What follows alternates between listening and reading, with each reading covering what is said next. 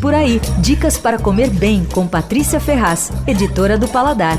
A Lu Bonometti abriu uma loja nova em Higienópolis e ela está vendendo muito mais do que os biscoitos que fizeram ela ficar famosa, né? Bom, os biscoitos, para quem não conhece, valem muito a pena. Eles são feitos à base de clara e sem farinha de trigo, ficam levíssimos. Ela vai usando farinha de pistache, farinha de castanha e tal.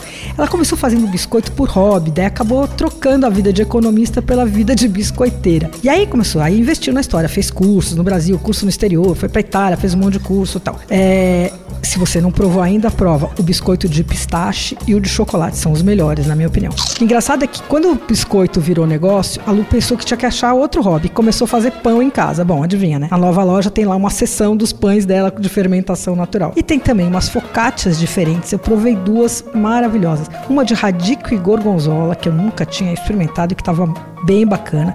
E a outra de abóbora e queijo de cabra. São boas mesmo, viu? Altura, textura, tudo perfeito, assim muito gostoso. Bom, além disso, a loja tem bolo, torta, você tem, e tem um café, assim, que você pode ter umas mesinhas, né? Que você pode comer ali ou pode levar para casa.